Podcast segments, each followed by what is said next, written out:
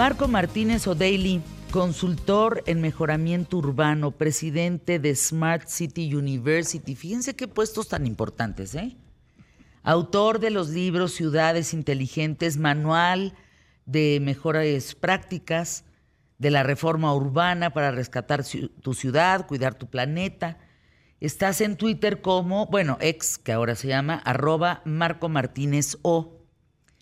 Y está un maestro que se llama Diego Díaz, coordinador de finanzas públicas del Instituto Mexicano de la, para la Competitividad, eh, hace que es el IMCO, que en ex también eres IMCO, IMCO MX, arroba IMCO MX. Cuando uno piensa en una ciudad inteligente, por lo menos lo que he vivido recientemente en mi vida, pienso en las medidas, es una bobada, pero no sé si vaya yo bien en el sentido de una ciudad inteligente, en las medidas tomadas por Miami, en Florida, para desarrollarse como ciudad, para evitar huracanes, para evitar eh, tormentas tropicales, etcétera, etcétera, etcétera. ¿Es eso, eh, Marco, una ciudad inteligente? Así es, Fernanda. Este, pues, gracias por incluirnos acá. Y eh, justo Miami es un ejemplo muy interesante porque tiene, destaca muchas prácticas que pueden implementar otras ciudades. Entonces, por ejemplo, lo que decías, lo de la prevención de riesgos a través de la protección de las primeras dunas. Y si vamos a Miami, vemos este gran malecón que protege una gran extensión de, de esa playa de la arena eh, y no nomás eso, sino lo convierte en un gran destino turístico recreativo para ir a caminar, a correr, a tomarse fotos. Entonces es no nomás proteger eh, pues estas herramientas ambientales, sino convertirlas en un gran atractivo humano para que los empresarios vengan y se enamoren de la ciudad y quieran invertir en la ciudad, para que las familias tengan lugares de esparcimiento. Entonces, eso es lo que es una ciudad inteligente. No nomás es hacer las cosas prácticas, sino hacerlas extraordinarias. Por ejemplo, me decían que el tamaño de la banqueta es lo suficientemente grande para poder desalojar calles enteras muy rápido, para que quepa más gente. Sí, y el tema de las banquetas para mí eh, es quizá el tema más importante de todos en una ciudad inteligente y el que casi nunca se hace. Y la banqueta no sirve de nada si no es de tres metros o más. Y la mayoría de las regulaciones de nuestras ciudades nos piden banquetas de 1.2, 1.5, en el mejor de los casos. No sirve de nada. Mejor no pongan banquetas y que la calle sea más peatonal. Pero Miami pues lo hace bien. Tenemos esas banquetas de 8, 10, 12 metros y en México tenemos ejemplos también de esos, no nomás Miami, eh, acá también vamos viendo como el caso de la calle Reforma, eh, la renovación de Mazarik, o sea, esos proyectos de, renovación de calles y de ampliación de banquetas hacen esos lugares muchísimo mejores y se nota porque detonan una economía en esos sectores este, en cuestión de años, ni décadas. A ver, hablando de México, de todo México, eh, ¿Qué desarrollo ha sido inteligente? Por ejemplo, yo veo muy desarrollado Chihuahua. Veo muy desarrollada una parte de, de San Pedro Garza García que me tiene muy impresionada en Monterrey. Eh, veo muy desarrollada otra parte también de Cancún y demás. ¿Lo están haciendo de manera inteligente?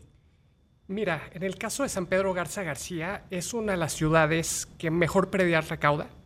Es una de las entidades que mejores impuestos eh, recauda por habitante. Estamos hablando de 4 mil pesos por habitante. Y esto lo que les permite es justamente llevar a cabo este tipo de desarrollos. Luego, luego uno cuando va a estas ciudades encuentra justamente este tipo de avances en estas materias, precisamente porque tienen los recursos. Y es algo que desde el área de finanzas del Instituto Mexicano para la Competitividad hemos insistido precisamente porque tienen los presupuestos para hacer realidad este tipo de desarrollos, porque han invertido también en catastros inteligentes. Y ahí es donde entra la parte del uso de... ¿Catastros? Catastros inteligentes. Un catastro es un censo de la propiedad inmobiliaria. Es justamente eh, tener un inventario de quiénes son los propietarios de las propiedades y cuáles son estas características de estas propiedades, ¿no? ¿Cuáles son sus metros cuadrados? ¿Cuál es su superficie construida? Si tienen o no acceso a servicios y el uso de suelo. Y entonces tener catastros inteligentes permite justamente poder cobrar adecuadamente impuestos como el predial, que a su vez permiten una provisión adecuada de bienes y servicios públicos. Y es justamente lo que vemos en este tipo de ciudades como San Pedro Garza García, como Cancún, como Hermosillo, como Mérida, que están invirtiendo en este tipo de catastros, están haciendo uso de tecnologías para, como parte de este proceso de modernización y eso a su vez permite justamente que los ciudadanos tengamos una mejor calidad de vida. ¿Cuáles dirían ustedes, eh, Diego, eh, Marco, que son las cinco ciudades inteligentes de México? Quizá para y, nos va a poder decir mejor Diego porque ellos acaban de, este, de producir un índice muy valioso, eh, pero yo cambiaría un poco la pregunta, eh, Fernanda, es decir, eh, vámonos por categoría, o sea, porque puedes tener una inteligencia en el tema de resiliencia y, y lo ambiental, o puedes tener una, una, inteligencia en el tema de emprendimiento y desarrollo económico, o en el tema de movilidad, o en el tema de espacios públicos, y, finalmente pues el de transparencia, que nosotros en, el trabajo que hacemos con la Fundación Frederick Naumann eh, lo ponemos en la, ya como parte de las herramientas digitales que usan las ciudades. Entonces, para, para poder calificar una ciudad, nos motiva a ver que algunas ciudades empiezan a destacar en una categoría u otra y que o sea no todas tienen todo es lo que estás diciendo exacto más bien hay ciudades que se empiezan a destacar por determinadas cuestiones que tienen que ver con ciudades inteligentes. Entonces, cabría primero aprender qué es una ciudad inteligente, o sea, qué características tiene una ciudad inteligente. Y si lo simplificamos ahora sí, eh, sin tantas categorías, sencillo. Es una ciudad inteligente, es un lugar donde es inteligente vivir, invertir, visitar y pasearse. Pero sobre todo vivir e invertir. Entonces, ¿qué es lo que hace que la gente diga, yo me quiero ir a vivir a tal lugar? O yo quiero poner mi patrimonio y comenzar un negocio o invertir en una casa o invertir en un local comercial en tal ciudad y no en otra. Entonces, si podemos analizar eso, y por eso me encanta el tema de la competitividad, porque la competitividad es justo eso, es la capacidad de atraer y retener talento e inversiones. Entonces, se empata mucho con eso.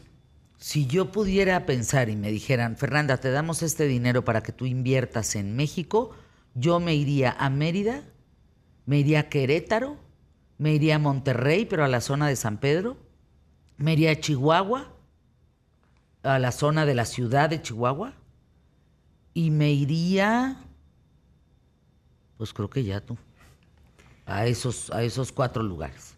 ¿Tú? Mira, es dos de las ciudades que acabas de mencionar, que son Querétaro y Monterrey. Justamente la semana pasada en el IMCO presentamos el índice de competitividad urbana que mide cuál es la capacidad de las ciudades para atraer y retener talento e inversión. Evaluamos a 62 ciudades y justamente estas dos que mencionas, Querétaro y Monterrey, se ubicaron dentro del top 5 de mejores ciudades. Y en ese sentido son ciudades que están haciendo lo necesario para atraer y retener talento e inversión, precisamente y que refleja justamente la calidad de vida que hay en esas ciudades. Son ciudades que están avanzando hacia eh, ser ciudades más verdes, seguras, incluyentes, accesibles, diversas y que, está, y que proveen bienes y servicios públicos al menos de mejor calidad en comparación con otras ciudades del país. Ahí yo le pondría un pero a Querétaro, la conectividad, porque para quienes vamos muy seguido de la Ciudad de México, pues la carretera es la gran mentada de madre para los que agarramos carretera. También la conectividad en el tema de aviones, pues por ejemplo, yo no me puedo ir en avión porque el primer vuelo que sale es a las 10 de la mañana, pues no llego al programa. Entonces, ¿la conectividad importa también en una ciudad inteligente? Por supuesto, es uno de los criterios que tomamos en cuenta en el IMCO, justamente la infraestructura que permite la movilidad tanto de personas como de mercancías.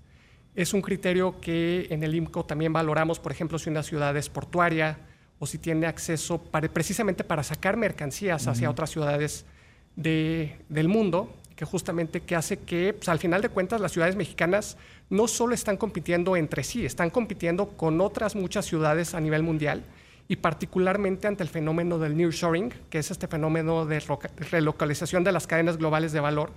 Que se ¿Qué está, es eso? A ver, despacito. Eh, como parte de, después de la pandemia, básicamente eh, mercancías que iban de China hacia Estados Unidos, pues se cortaron esas cadenas de suministro. Entonces, muchas de las empresas que estaban en China ya no quieren estar tan lejos de su principal mercado, que es Estados Unidos. Entonces buscan moverse hacia países más cercanos, como México. Y es una oportunidad enorme para las ciudades mexicanas, justamente para atraer empresas multinacionales que antes estaban en China o en Vietnam y justamente moverlas aquí más cerca para que no tengan que trasladarse tanto y estén a unos cuantos cientos de kilómetros de Estados Unidos, que es el principal mercado en el mundo. A ver, fíjense, oigan qué cantidad de preguntas. ¿Cómo sé si mi ciudad es inteligente? Porque dice, tequila inteligente, o sea, por ejemplo, México cuenta con cuatro lugares reconocidos como potenciales ciudades inteligentes por el Banco Interamericano de Desarrollo, por el BID. Estás hablando de Querétaro con su proyecto en maderas, la ciudad de creatividad digital y tequila inteligente en Jalisco y Smart City en Puebla. Estos proyectos no todo el mundo los conoce, Marco. Sí, eh, ahora el reto es que muchas veces son marketing, porque la pregunta si queremos calificar o realmente evaluar desde la ciudadanía si mi ciudad es inteligente o no, pues lo primero que tenemos que ver es, a ver, si cada vez que llueve tu ciudad se colapsa porque no está diseñada... Tu colonia. Tu colonia, y es más, empezamos tu calle, por colonia. Pues empecemos por tu calle. Así es. sí, sí se colapsa. Así es. O si eh, estás en una situación donde para poner un negocito o construirle un segundo piso a tu casa, poder rentar el, segundo piso, el trámite es imposible o mejor lo haces ilegal. Sí, sí, burocrático. Exacto. O si para llegar a tu trabajo todos los días te atoras en el tráfico dos horas. No. Este, pues entonces. Porque ahora vivo cerca, pero antes. Pero fíjense las preguntas, ¿eh? ¿eh? Por ejemplo, las banquetas es un caos en la colonia donde yo vivo todos los árboles preciosos que no pretendo que se tiren, evidentemente, han levantado de raíz las banquetas, entonces no existen banquetas. A ver, anuncios QTF. ¿Cómo es tu ciudad? Te pregunto.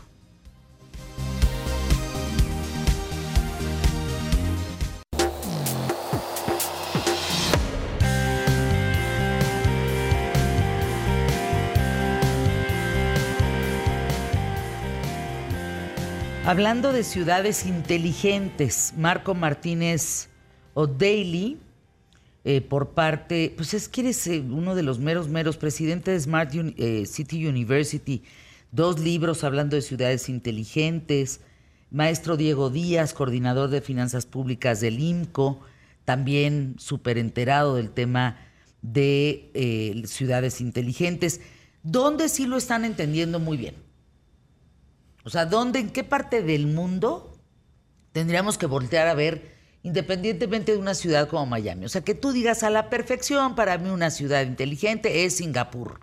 Digo, por, por decir un algo. ¿Cuál sería un modelo a seguir en el mundo? Quizá podamos voltear o debamos voltear a ver ejemplos eh, locales lo más posible o históricos también, que esa es la otra. Eh, no todos lo inteligente se ha aprovechado en las últimas décadas. Eh, a mí, casos de planeación inteligente, por ejemplo, que me encanta destacar porque dieron una visión coherente que funcionó, fue el caso de Barcelona y el caso de Nueva York. O sea, en 1869 se planea Barcelona con una eh, traza extraordinaria que sigue cumpliendo con todos los requisitos de conectividad, de espacio público, de resiliencia. Y lo mismo Nueva York en, el plan de 1811. Entonces, esos dos planes de desarrollo duraron 100 años en llenarse. Entonces imagínate, una visión de 100 años de planeación y planearon nueve veces su territorio. Entonces siguen siendo ejemplos vigentes hoy porque veamos Nueva York, pues es una de las ciudades que más atrae inversiones y talento de todo el mundo. Sí, pero ya tienes problemas de basura y de ratas. Sí, pues lo dejaron 100 años ya se gastó, ¿no? Ya también, ¿cuánto dura el desarrollo de una ciudad inteligente? Porque pongamos el ejemplo de lo que va a tener que suceder con Acapulco Tú no puedes parchar Acapulco. Tú tienes que hacer un proyecto de un lugar en Acapulco. Entonces no, no, no, no puedes andar echándole ahí la misma pinturita, la misma lámina, porque pues esa madre se va a volver a caer y va a seguir matando gente. Los huracanes, porque es un lugar de huracanes. Entonces, ¿cómo se planea una ciudad inteligente, Diego? Mira, de entrada, creo que es importante señalar que al final de cuentas, más allá de la planeación, también necesitan los recursos para llevar a cabo esa implementación de una ciudad inteligente. Una de las ciudades inteligentes más importantes a nivel mundial es Seúl. Pero Seúl invierte o tiene un presupuesto que equivale a 5 mil dólares por habitante. si en México juntamos a las cinco principales zonas metropolitanas, que es Ciudad de México, Guadalajara, Monterrey, Toluca y Puebla, si sumamos el presupuesto por habitante de esas cinco ciudades, llegamos a 3 mil dólares por habitante. el 60% de lo que se dedica en Seúl. a ver, no, apúntenle ese dato, ¿eh? Es un datazazazo. Seúl, 5 mil dólares por habitante. Las más picudas de México, 3 mil dólares por habitante.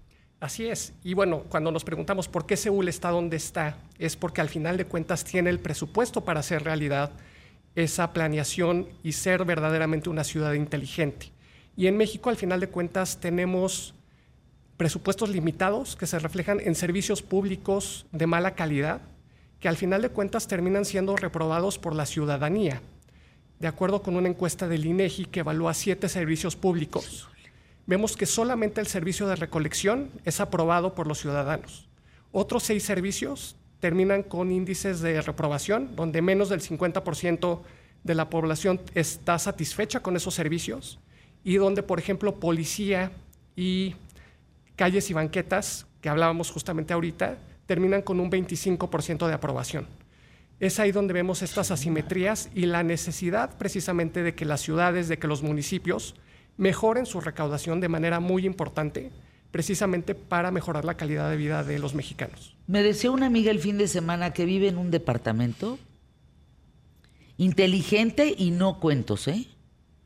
O sea, el agua proviene de fuentes del universo que, ya sabes, la luz viene de paneles, toda la basura, o sea, todo, todo, todo lo que hay en torno a ese edificio es inteligente. Nada más que el güey que llega por la basura revuelve la basura. Y entonces, caray, uno intenta o le cuesta vivir en zonas inteligentes queriendo aportar al planeta, ser un agente responsable, quienes pueden, ¿eh? Pero el tipo de la basura no tiene esa cultura. Y entonces dice, de verdad, le digo, pero es que eso, eso ya no sucede hace mucho tiempo. No, en mi camión sí en el de la basura que recoge de mi edificio inteligente, que me cuesta un mantenimiento muy elevado por todo lo que significa vivir inteligente, el güey remueve la o junta pues la basura. Así es. Así es. Y mira, yo te lo pongo. Híjole, está horrible. Igual el tema del agua. Por ejemplo, nos estamos quejando de que no tenemos agua. Y ahí estamos, eh, pues, tratando de hacer que la gente pedirles con campañas que por favor no tiren agua. Pues resulta que en la mayoría de las ciudades de México, entre 40 y 50% del agua se está perdiendo en fugas. Claro. En fugas. Y hasta 30%, incluyendo en la Ciudad de México, del agua se está consumiendo de manera ilegal, con tomas clandestinas. Es decir, el 20 o 30% de los usuarios estamos cubriendo el costo de todo el sistema deteriorado que tenemos. Entonces, la pregunta es cómo podemos pasar de tener estas ciudades obsoletas, mal manejadas, hacia gobiernos inteligentes. Y ahí es donde entra un reto gigante y una oportunidad gigante para muchas ciudades. Les digo que este tema me está persiguiendo desde hace unas semanas. Eh, me encontré con Eric H. Dupont el jueves de la semana pasada, el 30, y Eric me decía, a ver Fernanda, yo te tengo que plantear el tema del agua. Un niño cuando nace Nada más el primer día de nacimiento gasta 50 litros de agua. Le dije, ¿de qué me estás hablando, Eric? Entre que las manos que se lava el doctor, entre el, lavado de la mamá, entre limpiar, al, todo esto, todo lo que hay en torno al agua, y de ahí a partir de entonces. Quienes vamos a acabar el planeta somos nosotros los seres humanos porque no estamos entendiendo la importancia del agua potable. No estamos entendiendo las fugas en la Ciudad de México lo que causan. Es brutal. Y Fernanda, te lo digo de una vez, él es un experto, ¿eh? Eric H. Dupont, y te lo digo de una vez. Para el 28 nos vamos a andar sorteando el agua de acuerdo a la colonia.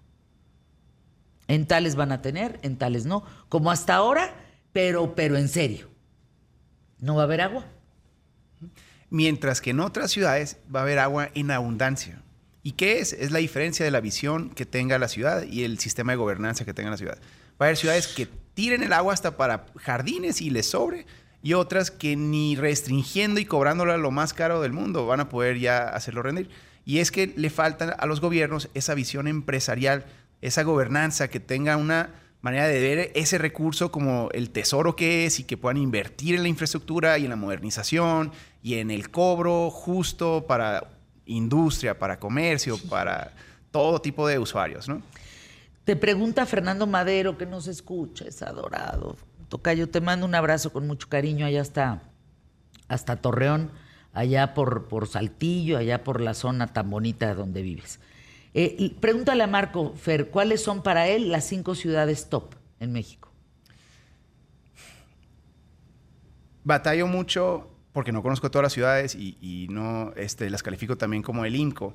Eh, a lo mejor aquí yo lo que le diría es los jóvenes que se están graduando, porque las ciudades inteligentes no más a través de gobiernos inteligentes, sino de inversiones, donde se están acomodando las industrias del entretenimiento, de la tecnología, de mayor valor agregado, no nomás del nearshoring, que es industria, sino aquí hablando ya de la era digital y de todas las que tienen que ver con producción de televisión, de cine.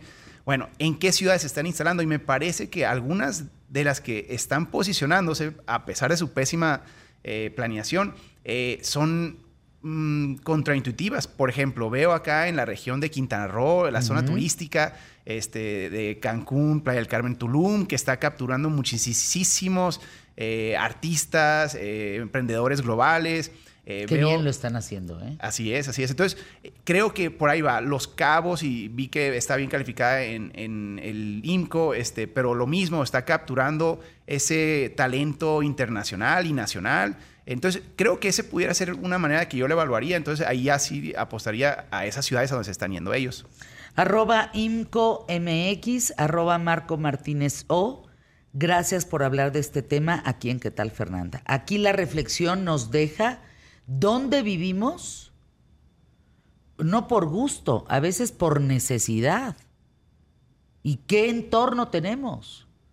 Podemos aspirar a una ciudad inteligente. Yo, vivo en un lugar muy bonito en la Ciudad de México, pero ni madre que es una, ni siquiera la alcaldía inteligente. O sea, perdón, digo, vivimos y cómo es vivir.